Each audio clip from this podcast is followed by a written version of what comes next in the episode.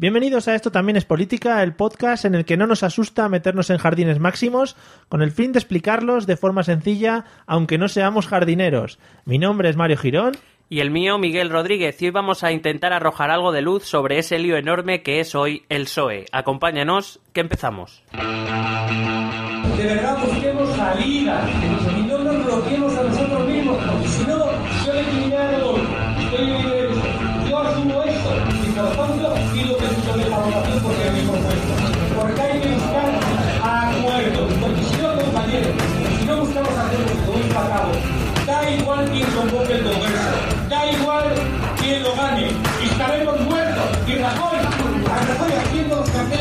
carteles de la campaña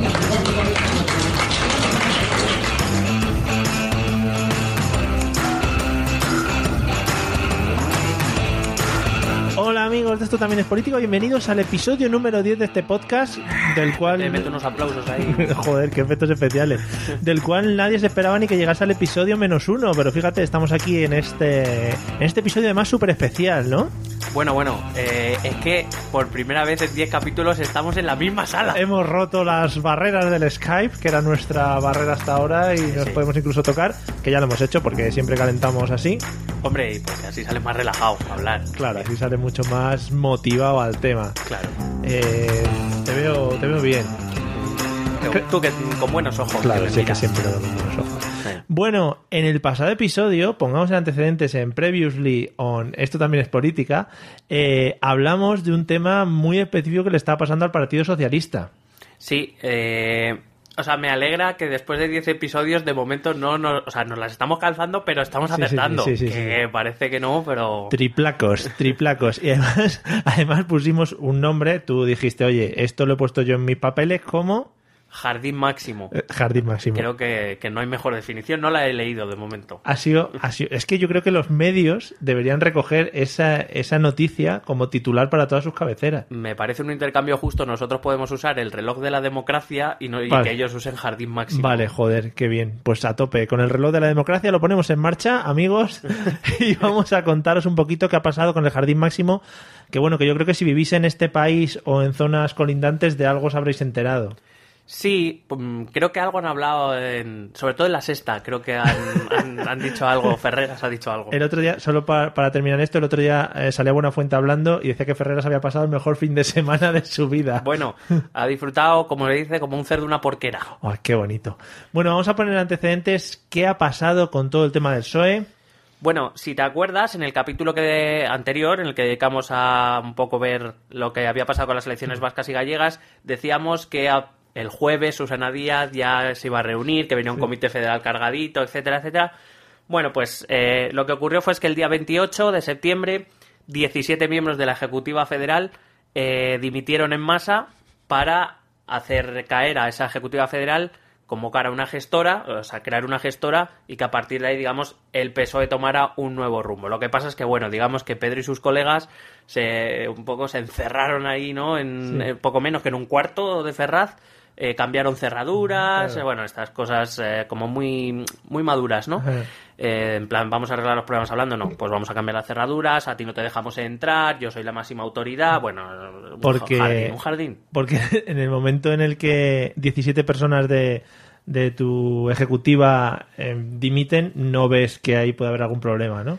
O sea, a ver, sinceramente, yo no, o sea, no sé por qué Pedro Sánchez cuando ve que más de la mitad de la ejecutiva ya no le apoya, no, pero él es como, pues muy bien, pero yo sigo, no pasa nada, Claro. no hay problemas. Porque no existe ninguna vinculación en cuanto a que digas, oye, si un número de la ejecutiva eh, dimite, eh, tienes que dejar de ser el, el- el presidente. del- A ver, unos dicen que sí y otros dicen que no. Vaya, Ahora vamos a a que justo es a los que les conviene dicen cada cosa. Correcto. Hostia, estoy ya muy metido en política. sí. Sí, es que está, ya, ya lo ves claro todo. ya estoy, para presidente. A ver, la ejecutiva eh, tiene, en teoría, tenía 38 miembros, pero activos estaban 35. Eh, Pedro Cerolo, que era uno de Ah. los miembros, había muerto y dos habían tenido que dimitir, entre ellos Touriño, por eh, corrupción. Touriño, sí, Qué que- guapo. entonces estaba en 35 en activo, pero nominalmente la, ejecutiva tenía 38 miembros. Ujú. Con lo cual, dimiten 17, Los que quedan dicen que no han dimitido la mitad más uno, porque quedan 35 activos y han dimitido 17, o sea, deberían dimitir 18 mínimo, y no ocurrió. Pero claro, los otros dicen que la ejecutiva son 38 miembros y que con los tres que faltan son 20, con lo cual sí han dimitido la mitad Mm. más uno. Vale. Eh, bueno, a todo esto se une que los estatutos del PSOE muy claros, muy claros sobre el tema no son. Es decir, ellos, eso- esos estatutos sí prevén esta situación. Es decir, si la mitad más uno de la ejecutiva eh, dimite, bueno, pues los pedristas, vamos a llamarlos los pedristas, porque los han llamado los sanchistas, pero eso me recuerda a Sanchís, el del Madrid, prefiero los Joder, pedristas. hubiera sido muy, muy guay ver a Sanchís por ahí en medio. Metido. Sanchís lo hubiera resuelto mucho mejor, saliendo con el balón controlado. Bueno, los pedristas decían que lo que los estatutos dicen es que la ejecutiva que queda tiene que convocar un congreso extraordinario, que era lo que querían ellos casualmente, Sí. Y los dimisionarios decían que lo que hacía esas dimisiones en masa era eh, a- hacer anula- anular a la ejecutiva y por tanto se debía convocar una gestora que a partir de entonces dirigiera el proceso que debía seguir el PSOE. Bueno, pues en estas estamos y así se llegó al, al sábado, ah, que era era el sábado 1 de octubre, Mm. donde pues bueno, se reunieron en Ferraz el Comité Federal. Eh, fíjate que ya he hablado de Ejecutiva Federal, de Comité Federal, Sí. todavía tengo que hablar de Congreso Federal. Yo creo que yo, deberían llamarlo ya la calle Ferraz Federal o, Federal. o Sí, la- sí. se abre la puerta federal o algo de eso.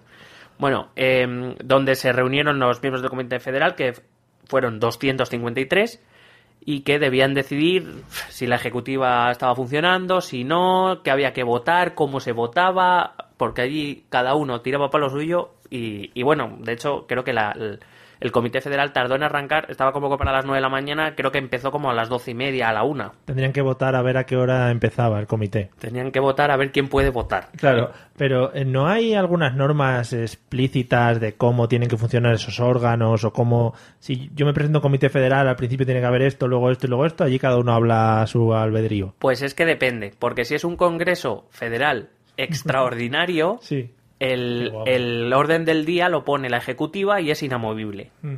Si es un Congreso Federal ordinario, eh, es- hay un orden del día, pero se puede modificar y digamos que es como un poco más flexible. Claro, ¿qué pasaba?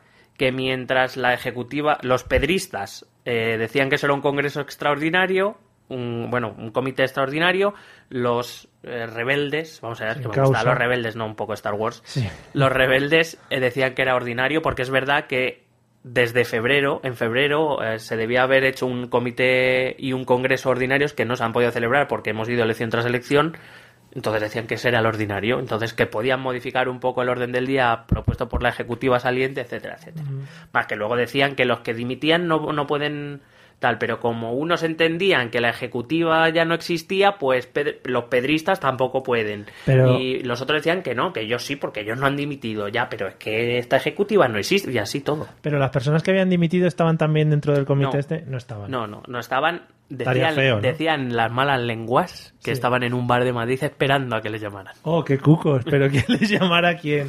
Les hemos asaltado el poder, amigos, podéis Es- volver. Es que una de las propuestas que hizo Pedro Sánchez es que los dimisionarios pudieran ir al comité a votar Sí. a cambio de que les dejaran votar a ellos también. Madre mía, niño. Vaya pifostio. Al final, un poco lo que ha trascendido de eso ha sido que eso ha sido un poco locura el fin de semana en Ferraz. Sí, a ver, básicamente ha sido un espectáculo muy rico. sí, sí. Eh, yo decía en, en una entrada que publiqué en el blog que a mí, eh, que, quiero decir que haya eh, divergencias ideológicas dentro de un partido me parece lo más normal. O sea, a mí me extrañan mucho más los partidos donde allí nadie se mueve. Mm. Pero claro, hay formas y formas de resolverlo. Es que eso era. Era como. Bueno, Ferreras estaba en plan tiempo de juego, ronda informativa, ¿sabes? Como. No, Es que- al receso, re- un café. Uh, Susana está hablando con Iceta, ¿sabes? Pues lo mismo estaban contándose qué tal tus niños. Ya, también pasé, pasé de pa- hice una pasada por 13TV y también estaban en plan ronda informativa, pero eso estaban más con plan palomitas. Claro. Entonces, eh, primera vamos a intentar, o voy a intentar hacer alguna aclaración respecto a esto, que yo creo que está habiendo mucha polémica y mucho malentendido respecto a este tema. El primero es, bueno, mucho, se, se reunió un número de gente delante de Ferraz que llamaba a aquellos que apoyaban a los, se suponía, de quienes venían los dimisionarios, García Paje, Susana Sánchez tal, empezaban, según pasaban, les llamaban golpistas, golpistas, como, como, como tejero, vamos. Sí, igual. A ver, ah, yo creo que hay que cuidar un poco las formas. Golpista creo que es algo muy serio. Claro. O sea, dar un golpe de Estado o un golpe de mano, como lo llamaban, eh, es algo muy serio. La realidad es que los estatutos del PSOE prevén que si la mitad más uno del Ejecutivo, o sea, quiero decir que es un mecanismo que, que existe. Eh, por otro lado, el Comité Federal es un órgano del Partido Socialista democrático aprobado en estatutos dentro de un congreso. O sea, quiero decir que no es que de repente hayan dicho aquí mandamos nosotros. Ya, que al final siguen las. eh, la- dentro de las normas que tiene su partido, una de las actuaciones que pueden hacer es dimitir tranquilamente, como en cualquier. O sea, es- Yo sé que en España es un extraño que la gente dimita, Ya, ya, ya. pero bueno, a veces ocurre. ya. Y de, pero quiero decir que resulta muy llamativo que los estatutos se prevé. Si la mitad más uno de los miembros de la ejecutiva, pues hombre, será que algo han previsto, que puede ocurrir. Ya. Ya, pero bueno, la gente también es un poco así. En cuanto se sale algo un poco fuera de lo normal, nos tiramos al cuello de los primeros que, que tengamos. Y además, com- como, siempre hemos dicho, somos demasiado extremistas. Y si el tío ese que gritaba golpistas o el grupo de gente que gritaba golpistas estaba en contra, pues va a ir en contra a machete. Aunque le diga, no, es que eh, Pedro Sánchez dijo que iba a comerse a mi hija. Entonces por eso me he dimitido, ¿no? No, no, pues eso golpista. Pero lo hemos votado los Sí, militantes. sí, bueno, venga, hemos votado que se coma. Hombre, señor, está feo. Y luego, aparte, eh, por ejemplo, mm, y en eso sí, mm, es verdad que Ferreras insistió mucho, pero sí que es verdad que es importante recalcarlo, hombre, llamar golpista o meterte con, con eh, Eduardo Madina, que podrás estar de acuerdo o no con sus planteamientos, que es muy legítimo, pero es un tío que está en el Partido Socialista de Euskadi cuando todavía se mataba a los partidos, a los Sí. políticos populares y socialistas, hombre. Ya que, está mm, feo. Pero bueno, esas cosas se nos olvidan. Sí que es eso. Al final a la gente. Lo que pasa ayer ya da un poco igual. Lo Sí. que pase hoy es lo que nos lleva un poquito ahí, nos mueve la sangre. Pero porque esto es una tesis que yo defiendo y que me gusta aquí publicar, que es que yo creo que vivimos en el mundo de la política fútbol. O sea, Sí, sí, sí, esto es como has podido ganar la Champions en junio, pero como no haya ganado cuatro partidos en octubre, a la puta calle. Claro, y además a la gente le importa más que gane las elecciones que no que legisles para que te vaya mejor en la vida. Eso ya se verá. Si eso ya me quejaré. ¿Qué más da, hombre? Con el buen rato que pasas celebrando en Ferraz, joder. Claro que sí, ahí con tus colegas. Claro, joder, con el chonchi y el monchi. Y luego también en el Comité Federal, y creo que en el propio PSOE, y por tanto es más explicable que los ciudadanos hayan mezclado estos dos puntos, creo que en ese Comité Federal se mezclaron dos cosas diferentes. La primera era una cuestión interna, es decir, una cuestión de poder interno. Ahora contaré, cuando hablemos de las causas de cómo hemos llegado a esto, que en realidad em, se estaba se estaba viendo si Pedro Sánchez debía seguir dirigiendo al PSOE o no. Pero en otro lado, en otro apartado, también se mezcló, y eso fue en gran parte responsabilidad de, de Pedro, de Pedro, San- de Pedro Sánchez. Que ya ha cambiado, ya, ya ha cambiado el perfil de Twitter, o sea que ya Sí, está sí, totalmente ya. fuera del. Sí, y hoy además creo que ya la han cambiado a la quinta fila del Congreso. Ah, o sea pues que- sí, muy feo ya. Bueno, pues que eh, otra cosa era la política que se debía seguir respecto a la investidura de Rajoy. Se han mezclado esos dos temas que no tienen por qué que ver, que Claro. no tienen nada que ver en general. Y, y bueno, ahora, ahora iremos desarrollando eso cuando veamos las causas. Vale, porque ha coincidido en una mala fecha también, ¿no? Para el PSOE. Claro, eso yo decía que, hombre, resolver las, las cuestiones ideológicas dentro de un partido siempre es bueno. Hay que hablar, hay que debatir, es que es, creo que es necesario. Pero claro, lo mismo no era el momento. ya, ya. Quiero quiero decir, lo tendrían que haber hecho antes. Se han lanzado. Parece que uno se ha empujado a otros, otro, venga, venga, que vamos, que vamos, venga, y ya al final, ala, toma por culo todos. Va, en fin. ¿Qué más cositas tenemos? Bueno, Eh, pues si quieres hablamos un poco de las causas de cómo Joder, hemos llegado a esto, porque hay quiero, varias. Quiero. Vale, bueno, la primera. Em, la primera causa es el propio Pe- Pedro Sánchez. Pedro. El pro- y, voy a explicar por qué. A ver, Pedro Sánchez eh, llegó a la Secretaría General del PSOE. En principio iba a ser un. Digamos, era un candidato que habían consensuado los grandes varones socialistas. Digamos que se suponía que él iba a estar ahí más de. De, de de- de coordinador de, las distintas federaciones más que como Ah. un jefe jefe. No sé si soy la única persona que cuando oye lo de varones socialistas se imagina gente con monóculos y tomando Y sombreros, y Hola, sombreros. buenas tardes, soy un varón. ¿No? Vale, ya Sí. puedes. Incluso Susana Sánchez, ¿no? Hola, soy una varona. Bueno, una varona. Una varona. Sí, Venga. Pancho varona. Pancho varona. Que, mm, bueno, pues eso. eh, lo que pasa es que Pedro Sánchez ha empezado a recurrir a la militancia Mm. para, eh, digamos, sacar sus visiones adelante saltándose a los varones. Sí. Pues ¿qué ha pasado? Pues que los varones que, que los varones tienen poder, que es que no son...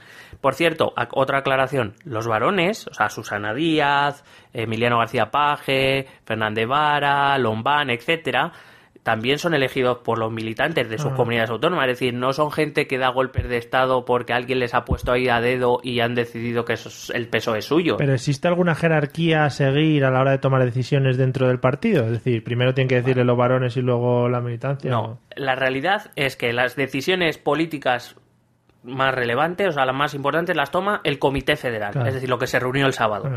Bueno. Es decir, se reunió. Lo que pasa es que lo normal, lo entendemos como lo normal, es que lo que la Secretaría, la Secretaría General, el Secretario General, que es el que está en contacto con todos, pues más o menos debería consensuar y lo que lleve adelante el, el Secretario General se supone que el, el Comité Claro, Federal- que se supone Claro. que realmente en el mismo partido tienen unas ideas muy parecidas. Quiero decir, el secretario general tiene la potestad de, de, mm, digamos, de dirigir un poco hacia dónde van los tiros, pero las decisiones las toma o el comité o incluso el Congreso.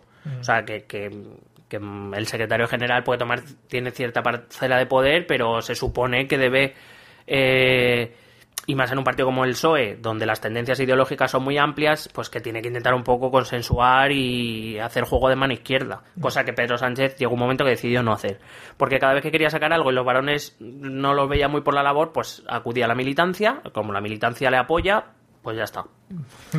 Como si los, quiero decir, como si, si los varones o el Comité Federal no fueran órganos democráticos o personas democráticamente elegidas como cabezas de sus federaciones. Ya. Entiendo. Entonces se le ha saltado un poco por la torera. Al final se está apoyando un poquito en que, joder, como la gente me apoya, yo tiro para adelante, ¿no? Como la mayoría de gente de militantes de mi partido me apoya. Claro, esto es, esta es una discusión que tuve el otro día y es como, eh, quiero decir, entiendo que cuando las bases apoyan algo, al fin y al cabo, pues el Partido Socialista se debería apoyar en sus bases, está claro. Pero eso es que parece que es negar que el Comité Federal no tiene legitimidad para tomar decisiones cuando en los estatutos del Partido Socialista es así. Ya. Si no, si queréis que todo lo decidan los militantes, que me parece bien que cada uno decida lo que crea conveniente, pues hacéis un congreso extraordinario, quitáis todos los órganos intermedios y ya ponéis secretario general y militantes. Los militantes deciden todo, ya está. Claro. No. Porque si hay partidos, eh, no sé si estoy diciendo una burrada, pero la CUP eh, sí que votan todo lo que van a decidir, cosas de esas, ¿no? O muchas de la- las cosas. no, no, la CUP también tiene su, bueno, no sé cómo lo llaman, pero digamos que tiene una ejecutiva. Iba a decir algo en catalán, Sí, pero me lo no, déjalo, déjalo, que ya nos hemos metido en muchos jardines. Que tiene de, tiene un órgano, no sé si lo llama, es que no me acuerdo, no sé qué político, al conse- el consejo político o algo de eso, que digamos que las decisiones que tal las toman ellos. Sí, es bueno, un consejo reducido, quiero decir. Que al final es eh, que todos los militantes delegan sobre unas ciertas personas para decidir, que es lo más normal. Pero bueno, que si quieren que todo lo decían los militantes, que me parece fenomenal, pues muy bien, quita el comité, quita el congreso y, y que el secretario general no haga nada, que haga, lo consulte todo y lo que Claro. los militantes decían que lo haga. Y Pero- cada semana están reuniendo a los militantes. Claro, pero que, ah, bueno, es que lo queremos todo. Ya, un grupo Pero- de WhatsApp al final. Pero claro, lo que no puede ser es como, como no me interesa ahora hacerle caso a los varones o al comité federal, pues digo que yo a los militantes, los militantes, no, oiga, o sea, no puede ser para lo que tú quieras. O es una cosa o es la otra, o es el mix o lo que queráis, lo que se decida, pero no puede ser según a ti te interese. Ya. Bueno, eso nunca pasa en este país. O No, sea, eso es verdad. tampoco... Eso es verdad. Luego, la segunda causa es una causa histórica. No voy a remontarme mucho, eh, pero me, me he querido centrar eh, desde 2011, cuando sale Zapatero del gobierno. Bueno, él decide ya no presentarse a las nuevas elecciones. Hay una carrera por la Secretaría General del PSOE entre Rubalcaba y Carmen Chacón. Sí. Karma. Karma Chacón. La Carmen. Y bueno, se suponía que Chacón era la candidata, digamos, renovadora, que pretendía darle una nueva. que bueno, después de ocho años de Zapatero, pues parecía lo lógico. Pero al final el PSOE le entró un poco el canguelo, porque estábamos en mitad de la crisis, porque por las razones X que fueran, y eligió, acabó eligiendo a Rubalcaba por un corto margen de, de votos.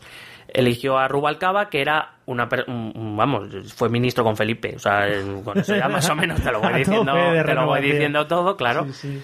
Entonces, pues digamos que en los malos tiempos el PSOE decidió elegir a Rubalcaba más o menos para, Para, no caer, eh, digamos, con algo conocido, algo que tal. ¿Qué pasó? Pues que Rubalcaba llegó a las elecciones de 2011, se pegó un batacazo fenomenal, bajó de 169 diputados a 110, si no me equivoco, Y eh, bueno, ahí aguantó un poco, pero llegaron las europeas de 2014, las primeras de Podemos y eh, el PSOE no, a pesar de todo lo que había pasado, toda la crisis, toda la corrupción que estaba saliendo del Partido Popular, etcétera, perdió las elecciones europeas de 2014 y Rubalcaba decidió dimitir. Esa palabra que parece ruso. Sí.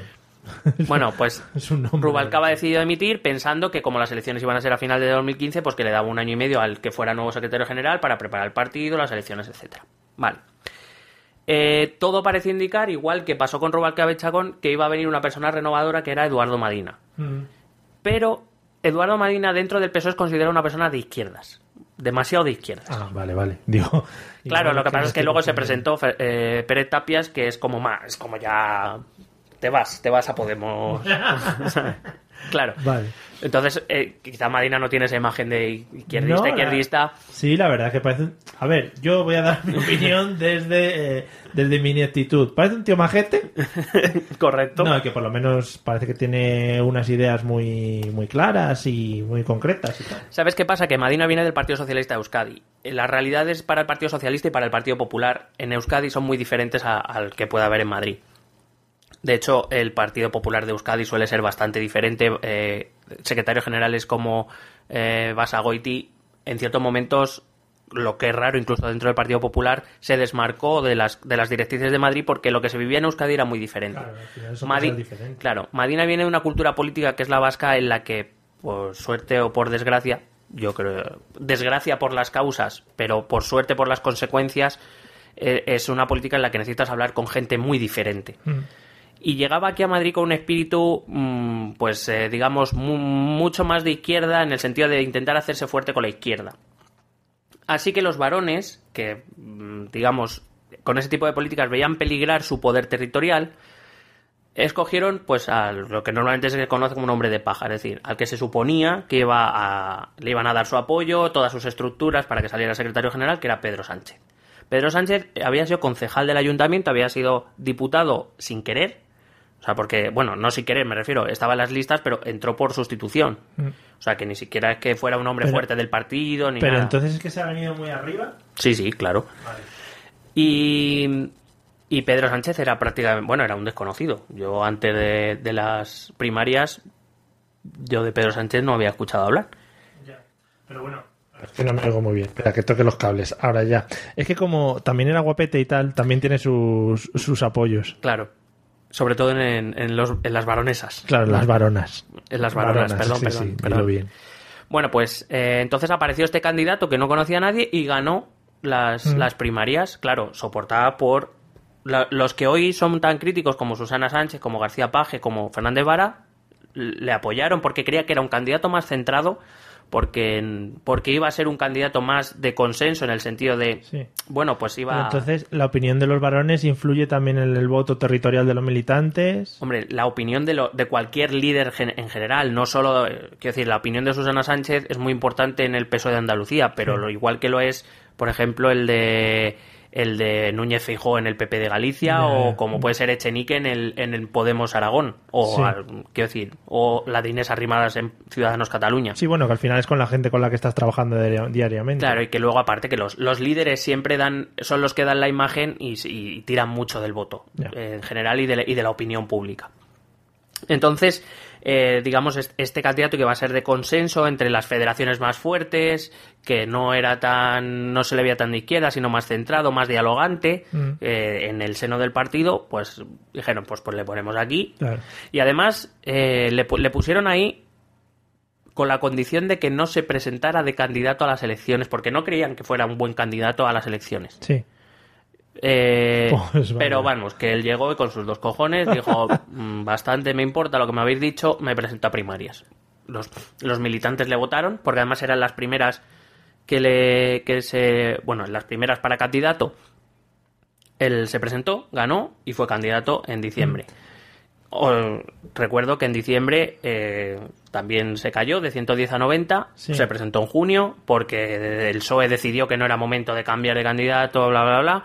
Llegó el 26 de junio y volvió a caer a 85. Bueno, pues así. Que durante este tiempo también se habrá hecho un grupo fuerte de gente, estos que llamas tú los amigos de Pedro, ¿no? Sí, los, los pedristas, eh, El problema está en que se ha hecho un, un núcleo demasiado Las guerras fuerte. pedristas. Las guerras pedristas. Creo que se ha hecho un núcleo de- incluso demasiado duro. Es decir, Pedro Sánchez hizo una cosa bien, que fue que esa ejecutiva federal, la- Mm. de la cual la mitad le ha, le ha dimitido, eh, tuviera representantes del ala pues de Madina, digamos, no- que no fuera porque Rubalcaba había cometido ese error, hizo una ejecutiva con muy pocos miembros del ala chaconista y lo que acabó pasando fue que ese ala pues empezó a boicotearle. Entonces, digamos, bueno, pues hacemos esto un poco mitad-mitad, parecido, tal, intentamos llevarlo a buen puerto, respondiendo a esa imagen de hombre de consenso que se había intentado generar. Pero el problema está en que su núcleo duro, es decir, los César Luena, eh, Rafael Hernando, no, Rafael no, Antonio, que Rafael es el del PP, Antonio Hernando, Pachi López, etcétera, pues son un núcleo tan tan duro que es que yo creo que esto le han ido calentando la cabeza. Le han dicho, tú tira, tú tira, Sí, tú tira sí. que esto lo tenemos. Vamos a por ellos. Sí. Que montaban otro partido, otro partido. Sí, sí. Entonces, eh, quizá eso no le ha dejado ver.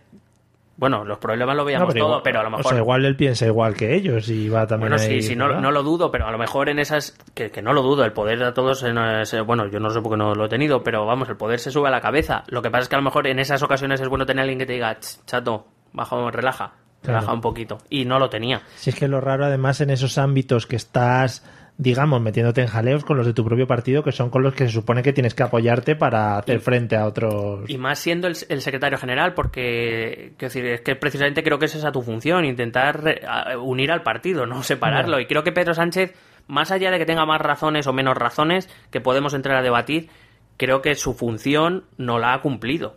Creo que una de sus grandes funciones es esa, unir al partido y no separarlo. Y creo que no ha contribuido en nada a unir al partido. Bueno, pues nada, pobrete. Lo está pasando mal. ¿Alguna otra causa que tengamos por ahí pendiente? No, no, no causas pendientes que tengamos nosotros con la ley. Que yo sepa, no, no me han no. notificado. Bueno, otra sería la propia actuación de Pedro Sánchez, me refiero durante, durante su secretariado. Eh, claro, cuando Pedro Sánchez llega, te digo que llega con ese aire de consenso, que se supone que va a ser muy dialogante con las federaciones. Entonces, lo primero que hace es eh, quitar a Tomás Gómez de en medio de la Federación de Madrid, cambiar la cerradura, que no puede entrar en su despacho. Le gusta mucho cambiar cerraduras. Pero en serio, es que creí que lo decías en broma. Han cambiado cerraduras para que la gente no entre. Sí, sí, sí. O sea, Tomás Gómez no pudo acceder a su despacho de la sede del Partido Socialista en Madrid en Callao porque habían cambiado la cerradura. Ahí va, pues curiosamente tocaba cambiar cerraduras ese fin de semana. Mm. Claro. Eh, quitó a toda la ejecutiva y y yo no soy yo no soy sospechoso de defender a, a Tomás Gómez, porque Tomás Gómez me parece un político lamentable.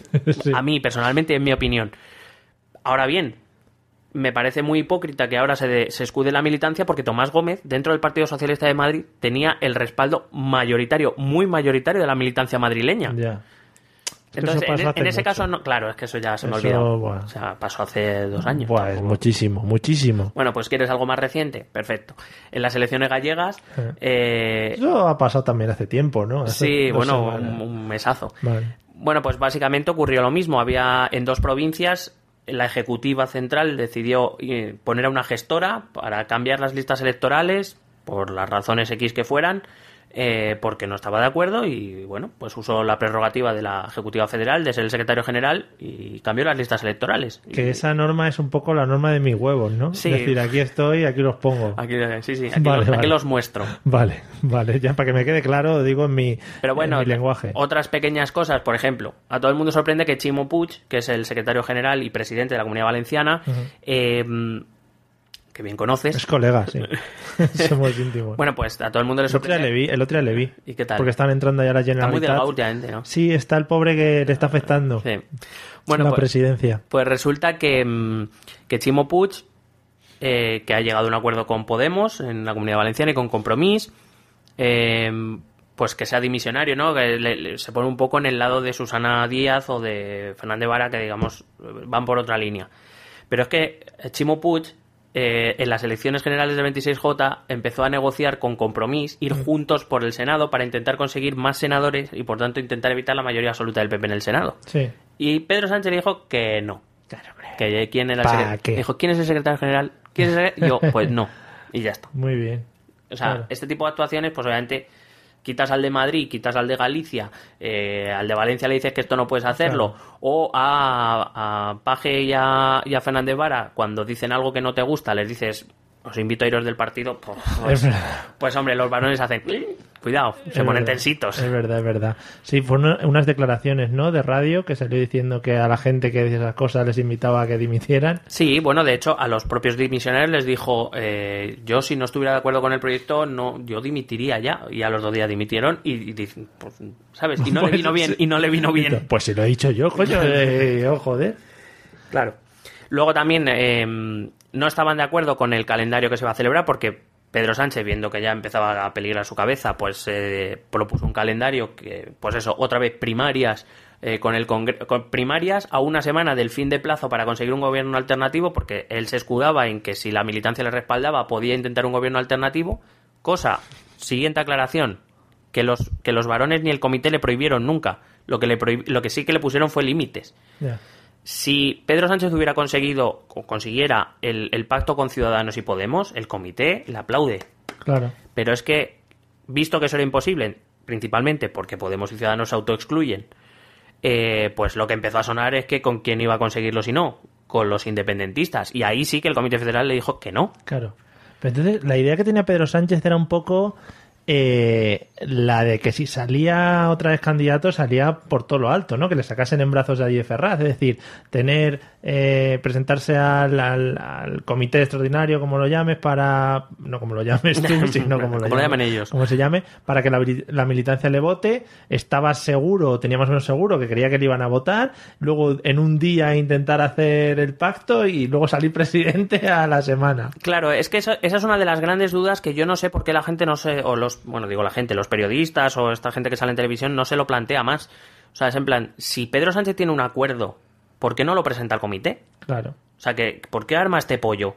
Si no es necesario. Ya. Bueno, por- pues es porque o bien no tiene ningún acuerdo, Ah, o bien tiene un acuerdo que sabe que el comité le va a echar para atrás. Entonces lo que intenta es hacer una especie de bypass, una M30, Ya. para rodear, a- evitar el comité y que sea lo- como, claro, ¿quién va a ir en contra de lo que lo que voten los militantes? Es muy, eso es muy joroba para cualquier responsable político. Ya, no es lo mismo que lo que hablamos muchas veces de, de lo que dice el Partido Popular, de cómo ha votado la mayoría de la gente. Claro. No es exactamente igual, porque al final. No, eh, pero, pero claro, volvemos a lo mismo. Si tus bases respaldan lo que tú propones, es muy difícil para Susana Díaz, se llame Susana Díaz, Fernández Vara o se llame como se llame, muy difícil decirle, no, no, que te vamos a decir que no.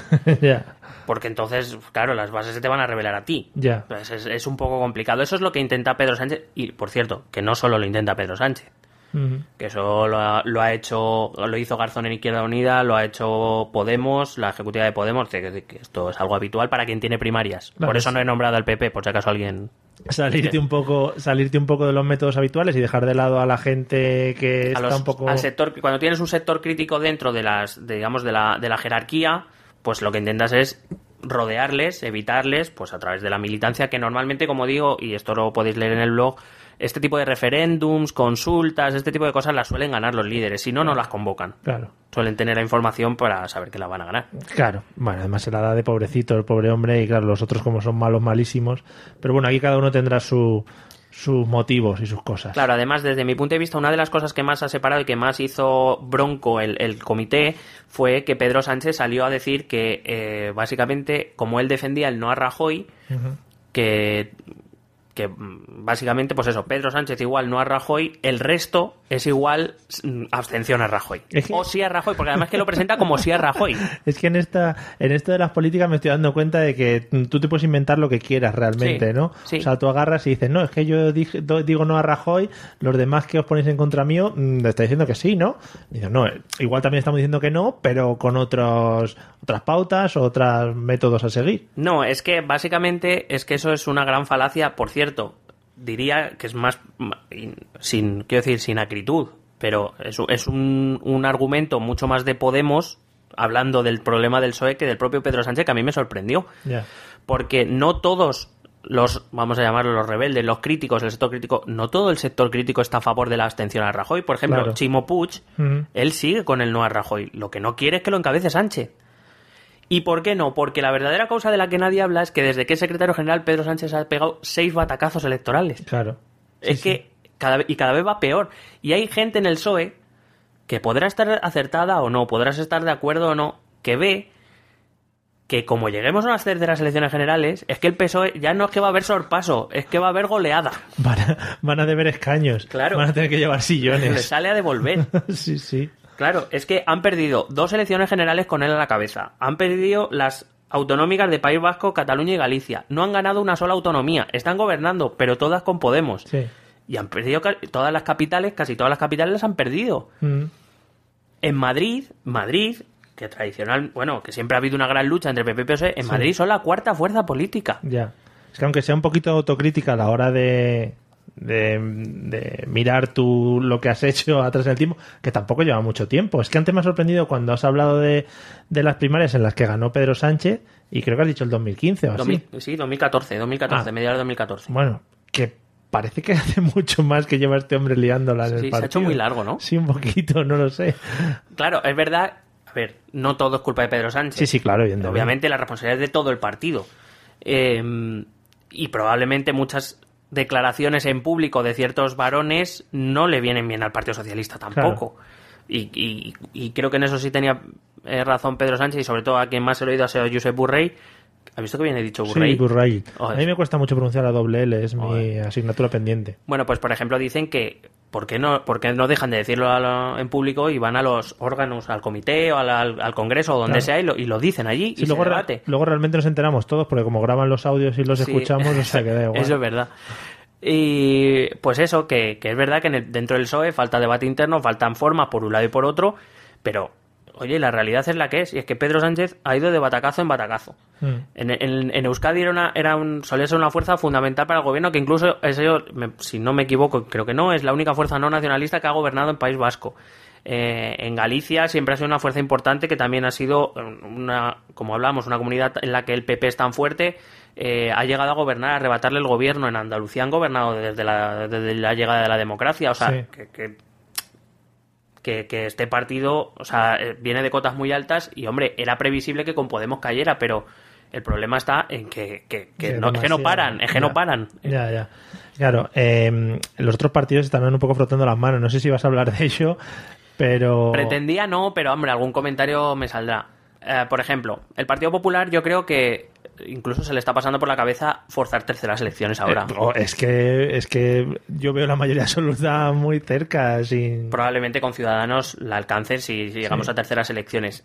Lo que pasa es que si, el, si realmente el PSOE llegase a ofrecer la abstención y el PP no la, no la quisiera, esa es otra a ver también cómo llegan a elecciones. Es que es como otra. tanta mandanga con esto y ahora dices que no, tronco. es que esa ¿Sabes? es otra no ahora te vamos a poner condiciones para la abstención Claro. ¿pero en serio después de la que tenemos aquí liada Bueno. Y luego, pues, eh, Podemos, claro, Podemos está Aplaudiendo. Están bailando, vamos, con castañuelas y todo.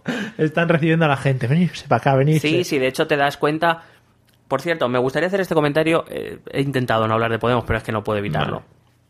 Resulta que, que Pablo Iglesias sale por Twitter, porque lo de hablar a veces, si Bueno. no es en la sexta, a lo mejor no. Pero bueno, en Twitter sale diciendo que le parece muy mal que se quite a- mediante esas tácticas de dimisiones y tal a un secretario general votado por los militantes. Y lo dice muy orgulloso, en plan, como diciendo, yo soy con- yo estoy con Pedro. claro Yo estoy con Pedro. Resulta que me he enterado, el otro día leí una noticia de que en Podemos Galicia ocurrió más o menos lo mismo. En lo, bueno, en su equivalente ejecutiva en Galicia, Sí. que no sé si lo llamarán, pues Consejo Ciudadano o algo de Sí. eso que lo llamarán. Bueno, pues resulta que a un. Me apunta aquí. El, el secretario general de Podemos de allí, que se llama Brio- Breogán Riobó. hombre como el del Bueno, pues le, empe- le empe- sí. Dick Breogán Riobó. Eh, le empezaron a dimitir gente y Podemos Central decidió poner una gestora, quitarle. Muy bien. Entonces, me- no sé, me hace mucha gracia que con Pedro no se pueda hacer, pero ellos sí. bueno una cosa es- también se les ha olvidado, se les ha Sí, olvidado. que es verdad que aquí... Es que no tienes en cuenta el tiempo. El tiempo en política va según le salga a cada uno de ahí. Y bueno, pues Ciudadanos yo creo que le da igual porque... Pase, bueno, Ciudadanos está diciendo que no lleguemos a terceras también, porque yo creo que desaparece. Bueno, eso yo diría que son las posiciones de los partidos. Vale. Entonces, ¿qué te parece? Pues bueno, si intentamos vislumbrar, vimos, vemos, vemos no, viendo que vamos en este camino de aciertos, Sí. ¿qué te parece? Ostras, ¿vas a lanzar ahí apuestas hacia vamos el a ver, futuro? no, vamos a ver qué puede pasar. Ostras, Ferreras, conecta con nosotros que te estamos dando aquí eh, las próximas dos semanas de Yo noticias. no sé por qué no nos está- estáis tardando en llamarnos para contratarnos ya, ¿eh? Yo puedo ir para dar paso a las publicidades y cosas de esas y anunciar relojes. Puede ser el Pepe Domingo del programa Claro, de política. claro. Por te- detrás. El whisky dick. No, que eso ya no se puede. Ah, eso, perdón. Disculpa, para el podcast eh, oyentes. Em, Trina. Bueno, em, es cierto que ahora parece que como ya han conseguido sacar a Pedro Sánchez, por cierto, que me ha gustado mucho que cuando pierde la votación dice, todo, ¿has visto que, que, que- que guay se puso, que estupendo se puso? No, no me echáis, me voy yo. Dimito, dimito.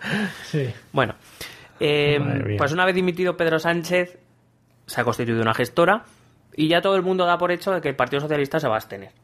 No seré yo quien no diga que obviamente esa opción ahora mismo está más cerca que antes. Sí. Pero es que, eh, primero, la gestora no decide. Es que todo el mundo dice, no, la gestora va a, decir, va a decidir abstención. De hecho, hasta que me sorprende porque son dirigentes del Partido Socialista que deberían saber sus propios estatutos. El- Bueno. El, propio Miquel Iseta, que es el, el secretario general del Partido Sí, Socialista para de Cataluña. centrar a la gente es el señor que baila. Sí, y bueno, dejémoslo ahí. Eh, pero muy simpático. Gusta, a mí me me gusta, gusta que muchísimo. baile. Eh, lo que pasa es que aquí, por ejemplo, sale diciendo que como la gestora decida que la abstención, que los diputados des- del PSC mm, van a romper la disciplina de voto. Pero que es que la gestora no decide. La gestora es, digamos, es una, es una junta que, digamos, mm, sobre todo tiene responsabilidades administrativas respecto al partido. Las decisiones políticas, repito, las vuelve a tomar el Comité Federal, que sigue existiendo. Sí. Entonces será el Comité Federal quien decida si hay abstención o no. Es cierto que hoy, por ejemplo, el presidente de esta gestora, que es eh, Javier Fernández, que es presidente de- del PSOE en Asturias y presidente de Asturias, ha ido a hablar con los diputados y, por lo visto, según informa el país, una mayoría está mm, a favor de la abstención, sobre todo por ese miedo de llegar. Como lleguemos a terceras, nos van a dar por todos lados. Sí. Eh, en cualquier caso, todo el mundo plantea las opciones del Partido Socialista eh, con esta que en negociación, bueno, en negociación se suele buscar el win-win, pero parece que lo que lo que se presenta al PSOE es un lose-lose. Sí, un win lo menos posible. No, es un lose-lose. Vale. Es decir, si, si leéis periódicos o veis eh, programas de televisión, ¿Eh? ¿Incultos? eh, Los que no lo lean, quiero decir. O sea, yo lo estaba lanzando ahí. casi todas las opciones son una de dos. O vuelve a decir que no y van a terceras elecciones y se mete un batacazo de narices, Sí. o se abstienen con todo lo que eso conlleva, que será un batacazo futuro. Porque la posibilidad de dar libertad de voto a los diputados. Eso lo veo complicado. Pero eso estaría guay, porque eso por lo menos daría un poquito de movida a, la, a la elección del presidente. A ver, si a mí no me Al parecería debate de mal. investidura, Yo he ¿no? dicho que lo que me parece es que es difícil que ocurra. Ya, ya. Eh, guapo. Vamos, no sé, si luego después de salir de la dimisión, imagínate, ¿no? Que deciden la abstención y Pedro Sánchez que sale diciendo yo soy súper fiel al PSOE, haré todo lo que la- Sí. la- el comité diga, la Junta, porque es diputado y no ha renunciado al escaño, por Claro. cierto. Eh, imagínate que dice, bueno, pues vais a votar abstención y llega y dice, no, ah, que os he engañado. O vota que sí, ya sería el Claro, bueno, serán él y sus colegas, pues Claro. eh, claro, entonces hay, pero claro, entonces la- lo, que, lo que pueda pasar en el Congreso Sí, sí, mismamente ahí dentro. Claro, porque la idea, la idea de esta abstención es sobre todo es evitar el golpe de diciembre y Mm. que una vez se forme gobierno, el PSOE tenga su congreso, Claro, tenga sus primarias tranquilo. bien hechos, que tengan su debate interno, que tengan al menos un, un año para decidir hacia dónde narices quiere ir el PSOE, si se quiere ir hacia la izquierda Mm. y cerrarle el paso a Podemos o si se quiere ir hacia el centro y cerrarle el paso a Ciudadanos. Ya. Entonces, como eso lo tienen que decidir, lo que pasa es que no pueden decidirlo ahí en, en Claro. y corriendo. Es que es una decisión que, que en principio va a decidir la línea política de los próximos, yo que sé, te puedo decir 8 o 10 años mínimo. Ya. Entonces, claro, no es una decisión que se pueda tomar y hay mucho, tiene que haber mucho debate. Claro, elegir a un secretario general que tenga ciertas condiciones como para poder presentarse a una elección a presidente con, con, con garantías de poder Claro. ganar o por lo menos de poder mejorar lo que tienen. Y sobre todo aclarar exactamente ahora qué quiere, porque el PSOE ahora mismo quiere ser. Hasta ahora, el PSOE la única competencia que tenía por la izquierda era Izquierda Unida, que es un partido bastante a la izquierda, con lo cual la izquierda moderada y el centro era todo para el PSOE. Ahora tiene competencia por los dos lados. Claro. pues tiene que decidir dónde quiere estar. Es que no, antes le valía con ser así un poco, sí, yo hago un poco de todo. Vale, antes, antes le valía ser, pues, pues eso, un VIPS, hago un Sí. poco de todo. Y ahora tiene que concentrarse en algo. Qué bien, ¿no? Llevaba ahí un Vips Sí, ¿has eh, que venden chocolate. sí, yo, abro puertas a posibles patrocinadores. Nos ponemos una camiseta aunque no se nos vea. O lo decimos muchas veces. Vips, Claro, Vips. o bueno, podemos crear el canal de YouTube y ponemos todo el rato imágenes de anunciantes Todo el mientras se escucha el podcast. Y de hamburguesas. Damos ideas. Bueno, pues eso. Entonces, ¿a qué te la juegas? A, A día de hoy, abstención. abstención. Pero, Mm. Fíjate que yo, Partido Socialista Obrero Español, os voy a dar una idea. Atención, apunta. Que probablemente no sirva para nada, pero yo la dejo ahí. A ver si os vale. Yo, si fuera parte del Partido Socialista, yo eh, propondría la abstención. Mm, Pero no una abstención gratis. Claro. Em, lo que pasa es que hay que hacer mucha pedagogía sobre esto, y esto lo hemos hablado en otros podcasts. eh, es abstenerse no es apoyar un gobierno, es permitir que se constituya un Lo gobierno. hemos dicho muchas veces, pero parece que la gente no nos escucha porque en la tele yo sigo oyendo lo de que tiene que... Sí, bueno, eh, de hecho, por ejemplo, eh, podemos, a ver, por intereses electorales legítimos, pero in- insiste mucho en esto, ¿no? Es como se abstenga, es, es, es permitir que gobierne Rajoy, que sigan las políticas de los últimos cuatro años. No, oiga, es que esto no es así. Voy a explicar muy- una cosa muy, muy fácil. El Partido Socialista tiene 85 escaños. Sería el partido jefe de la oposición con menos escaños de nuestra historia democrática. Y sin embargo sería el que más poder tendría. Porque, por mucho que digan, abstenerse y permitir la formación de gobierno a Rajoy no significa que Rajoy pueda hacer lo que le salga en gana, que no tiene números, lo volvemos a repetir. Claro, que al final tendrá que negociar con ellos para legislar. O tendrá, bueno, que dependiendo de la ley, pues a lo mejor le interesa negociar más con PNV u otros partidos, o tendrá que negociar con el Partido Socialista. Y si el Partido Socialista dice no, pues ahí no se sacan leyes. Es que Bueno. parece que todavía esto no lo entendemos. Y además es una gran oportunidad política, porque normalmente el desgaste es para el partido del gobierno, no el de la oposición. El de la oposición puede decir, puede estar todo el rato, "Mm, eres muy malo, eres muy malo, eres muy malo, lo haces muy mal, lo haces muy mal. Y ya está, y no salirte de ahí. Mm. Y si sacas- consigues sacar leyes buenas, pues eso te lo van a reconocer a ti, porque lo has hecho desde la oposición. Claro. Pero es que aquí la ceguera política se ve que no ni, ni los, ni los partidos ni los ciudadanos las llegamos a entender. Por otra razón, si tú quieres una... O sea, tú puedes ofrecer una abstención. El, el gran problema que tiene de cara a diciembre es que to- entre todos, incluido el propio PSOE, han conseguido que el PSOE parezca el culpable de que lleguemos a terceras elecciones. Sí. Como si fuera el único partido de la Cámara. Sí, porque yo a gente de Podemos, eh, algún representante de Izquierda Unida, no les he vuelto a ver en los medios. Claro. Y la gente del PP sale diciendo, no, no, yo de esto no opino, de esto no opino. Claro, y, y- y es que parece como que si vamos a terceras es por el PSOE. Hmm. Bueno, pero que pr- primero hay más gente en la Cámara. También hay que entender que el- no todo depende del PSOE. El PSOE propuso una buena idea y un acuerdo al menos o un pacto en marzo y los demás partidos le dijeron que no. Hmm. Y yo no escuché todo el rato la culpa es del PP, la culpa es de Podemos, la culpa... Ya. No, no escuché. Pero parece verdad que, que el Partido Socialista está como muy en el ojo del huracán.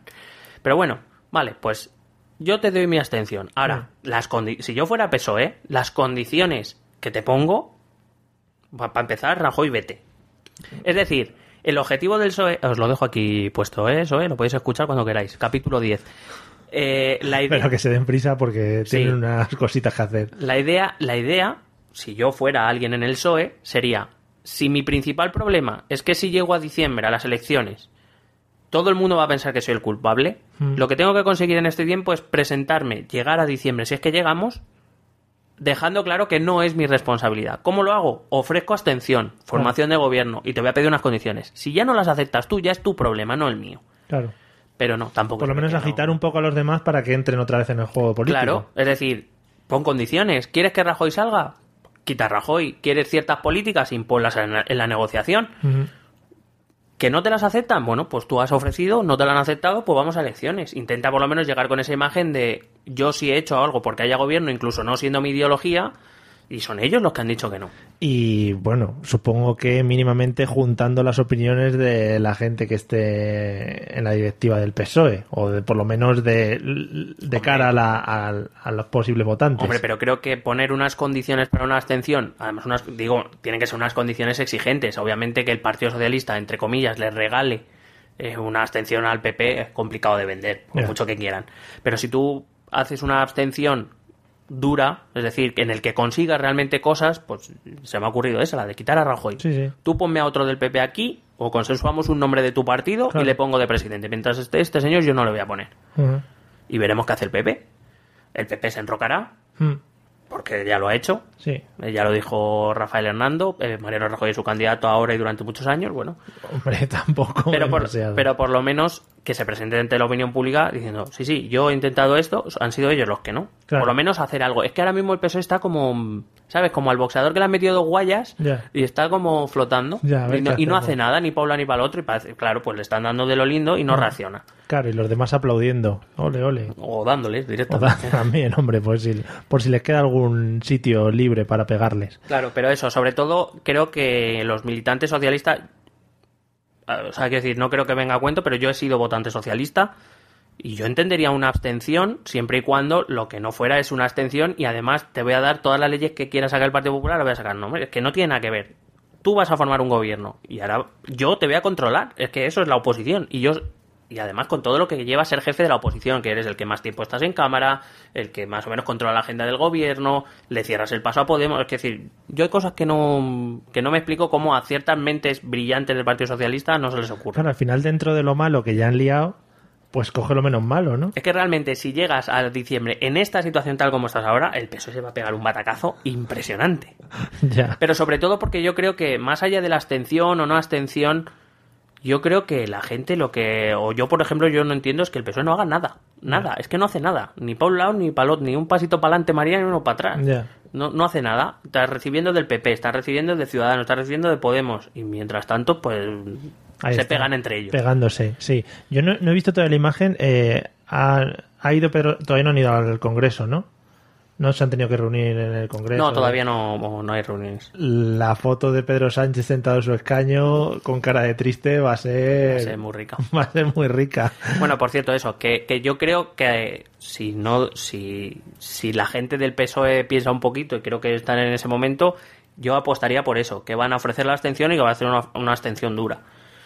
Veremos si el PP lo que hace el PP. Yo no creo que la vayan a vender muy barata, de todas maneras. Luego es, es verdad que es difícil, como te he dicho, vender una abstención barata al PP por parte del PSOE, no. Entonces, ¿seguimos apostando por las elecciones para el 18 de diciembre? Sí, sí. Vale. O sea, que antes he dicho que apostaba por la abstención, no, me refería que yo apuesto porque el PSOE va a ofrecer una abstención, pero creo Dura. que la- va, va a ofrecer una abstención con condiciones tal que el, el Partido Popular no las va a aceptar O y por lo a menos- a elecciones igual. Sería lo más razonable. Sería lo más lógico, es que estás también hablando de los dos grandes partidos, de, de los dos grandes partidos, además de los dos arcos ideológicos. O sea, yo entiendo que a lo mejor Ciudadanos, primero porque tienen menos escaños y segundo porque, en- por ejemplo, en materia económica son mucho más cercanos, pues bueno, se puedan poner más de acuerdo y haya menos exigencias, entre comillas. Pero hombre, está claro que el Partido Popular lo que no puede es esperar una abstención del PSOE porque sí. Claro. Sería Claro, feo. Por razones de Estado. Es que a mí me encantan estos razones de Estado. Que me, me pregunto yo dónde estaban las razones de Estado en marzo, pero bueno. Pues te lo puede decir alguno. Estaban ahí en sus. Bueno, en fin. Eh, ¿Tienes algo más en tus maravillosos papeles que contarnos? Yo creo que me he quedado bastante a gusto. ¿Te has quedado agustirri? Me he quedado bastante agustico. Qué bien. Oye, pues ya sabes lo que te queda, ¿no? Eh, recordar los, Los métodos de contacto, sí. Y luego te voy a contar una noticia que ha saltado a los medios eh, esta última tarde que te va a dejar picueter. Bueno, entonces lo digo antes por Sí. si me dejas tan soqueado. Que Sí, me- sí. Bueno, pues eh, los métodos de contacto, correo electrónico, esto también es política, arroba gmail.com, en Facebook, esto también es política, en Twitter, arroba ETE política, y eh, en el blog, esto también es política.wordpress.com. Y al que nos escriba, pues le haré, bueno, pues haremos algo con él. Sí, yo ya he ido avisando que preguntas y cosas así, por cierto, ya hemos recibido alguna. Cuando Eh. hagamos un capítulo dedicado a preguntas y respuestas, yo Sí. os nombramos aquí, ¿eh? Claro, y bueno, sí que ponéis el nombre de vuestra empresa y lo decimos también. Claro, claro. Sí, sí, sin problema Haz una pregunta, el corte inglés. una pregunta. Sin ningún problema. Bueno, te voy a decir la noticia que ha salido a los medios de comunicación en las últimas horas. Estás atento, es noticia política, ¿eh? Espérate que me estoy agarrando. Estate atento. Eh, la gente de Foro Coches se está organizando para fundar un partido político, pero, pero con sus estatutos, tal, no sé qué, no sé cuántos. ¿Cómo te has quedado? Emigro. Pero- es que se lo llevan de calle. O sea, yo solo estaba temiendo dos cosas. Que, bueno, sabes que Foro Coches les envió pizzas a mansalva al, com- al Comité Federal, ¿no? Pues no, si en el fondo son graciosos. Son muy buenas Eh, yo solo temía dos cosas que pudieran llegar a la política. Una era Foro Coches y la otra es Belén Esteban. O sea, y más que nada porque es que lo veo, veo, lo veo. O sea, Pues- lo veo ahí puestos. Bueno, vete preparando el episodio especial de Foro Coches porque lo vamos moviendo. ¿vale? Venga, Nos vemos en el próximo episodio, ¿vale? Bueno, no, no sé si nos veremos. Bueno, no- nos escuchamos por lo menos. Eso seguro. Vale, adiós. Un besete.